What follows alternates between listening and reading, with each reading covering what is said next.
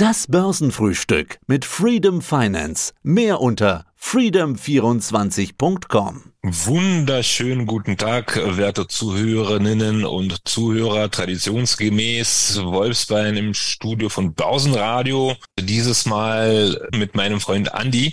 Und Gegenstand unseres Gesprächs heute sind die Strukturnoten, die wir beim letzten Mal schon besprochen haben. Allerdings wollte ich heute andere Underlyings näher bringen. Ja, wir haben ja das letzte Mal über Feed the World gesprochen und heute sprechen wir über Guilty Pleasures. Google Translate sagt mir, dass äh, Guilty Pleasures die schuldigen Vergnügen sind. Da bin ich aber gespannt, was du jetzt mitgebracht hast. Andi Groß hier, grüß dich, du hast mir schon kurz vorgestellt. Ja, dieses Thema strukturierte Anleihen, Structured Notes. Wir hatten vergangene Woche schon darüber gesprochen.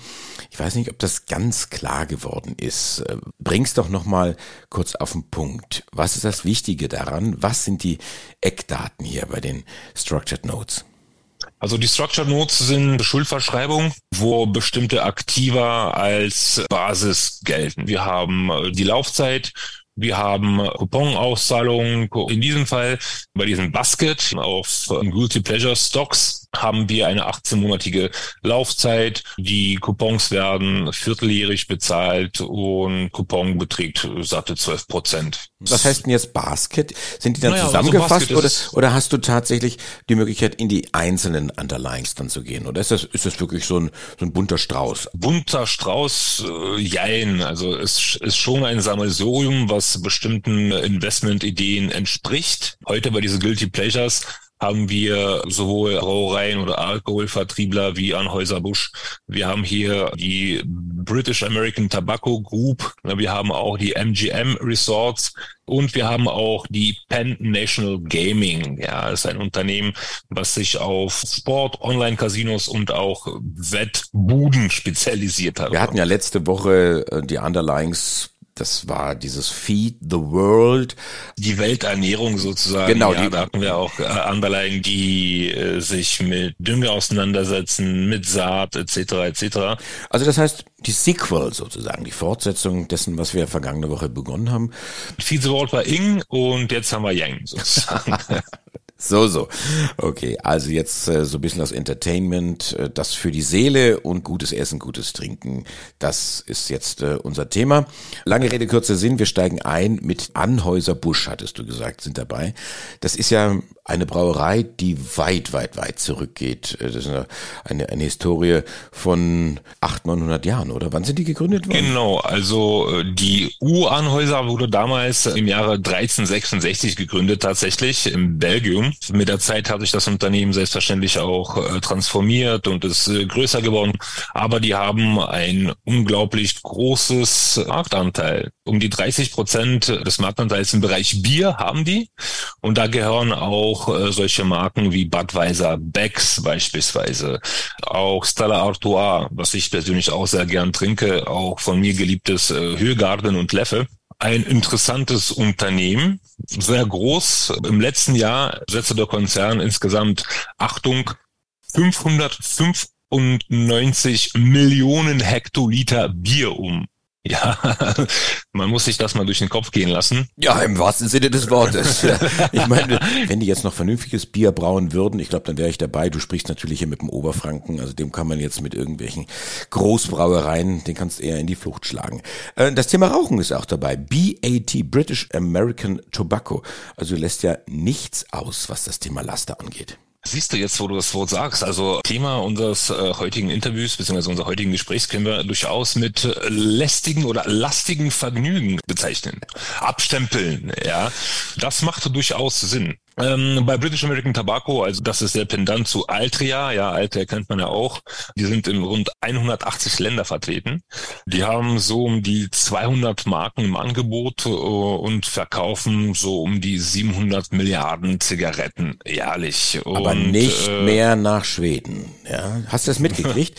Schweden ist, ich glaube, das erste Land, was wirklich komplett rauchfrei ist. Ja, ich meine, als Raucher äh, bist du ja fast so ein bisschen eine Persona non grata hat. Du darfst nirgendwo mehr genau, rauchen, genau, die Kippen genau, sowieso nirgendwo hinwerfen. Gesundheitsfördernd ist das ja natürlich auch nicht. Du bist Raucher? Ja, muss ich gestehen. Allerdings rauche ich diese neuartige äh, ICOS, ja, sind, sind diese E-Zigaretten, wo das nicht verbrennt, sondern vaporisiert wird. Sind das jetzt auch wieder Themen, die bei BAT, British also American Tobacco, Tobacco genau. Und jetzt, wo du das mit, äh, mit der Skandinavien ansprichst, also ich weiß gar nicht, ob das wirklich Norwegen oder Schweden war. Ich weiß aber, dass in Australien wohl ein Gesetz erlassen wurde, dass alle, die jetzt irgendwie nach 2000 geboren sind, kriegen jetzt keine Tabakwaren verkauft. Ja, was ich eigentlich auch ganz cool finde. Allerdings sind die Tabakhersteller oder Zigarettenhersteller da auch sehr ähm, erfinderisch.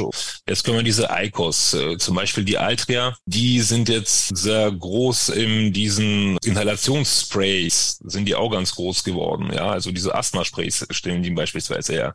Die versuchen da auf bestimmte Nischen auszuweichen, was denn auch gelingt. Aber ich meine, die Marge bei Zigaretten ist, ist wirklich sehr lukrativ und sehr interessant. Also ich glaube, äh, die eine Zigarette im Selbstherstellungskosten kostet nicht mal einen Cent. Also das sind irgendwelche Bruchteile.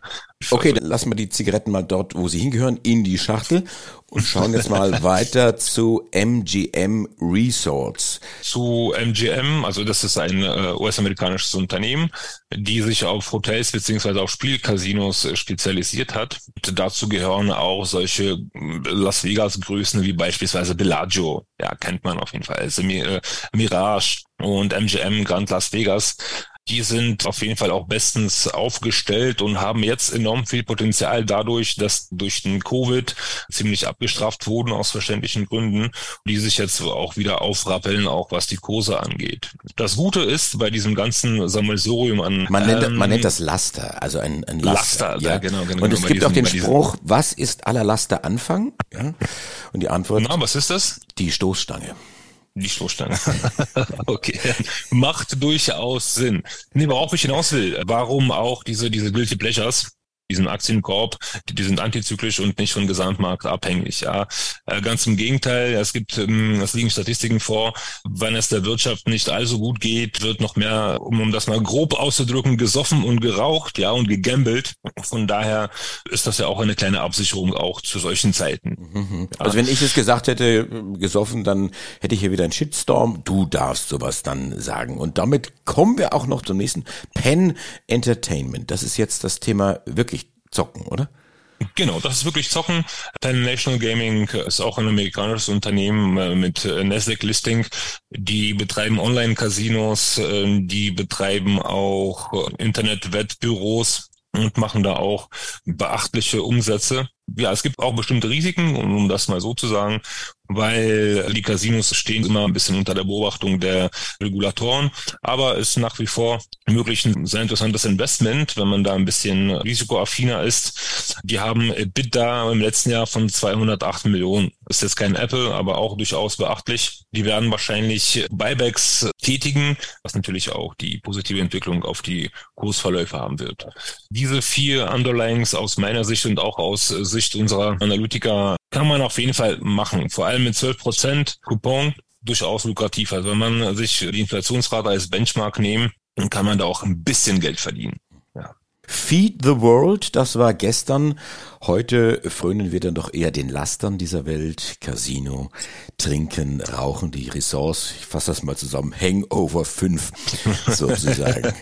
André Wolfsbein von Freedom Finance. Ich danke dir. Geh in dich, ob du weiter den Lastern frönen möchtest oder ob du etwas für dein Seelenheil tun willst und doch lieber Feed the World belegen willst. Danke dir. Alles Gute. Bis nächste Woche. Alles Beste. Ich freue mich auf das nächste Mal. Ciao, ciao. Freedom Finance, der Experte für IPOs.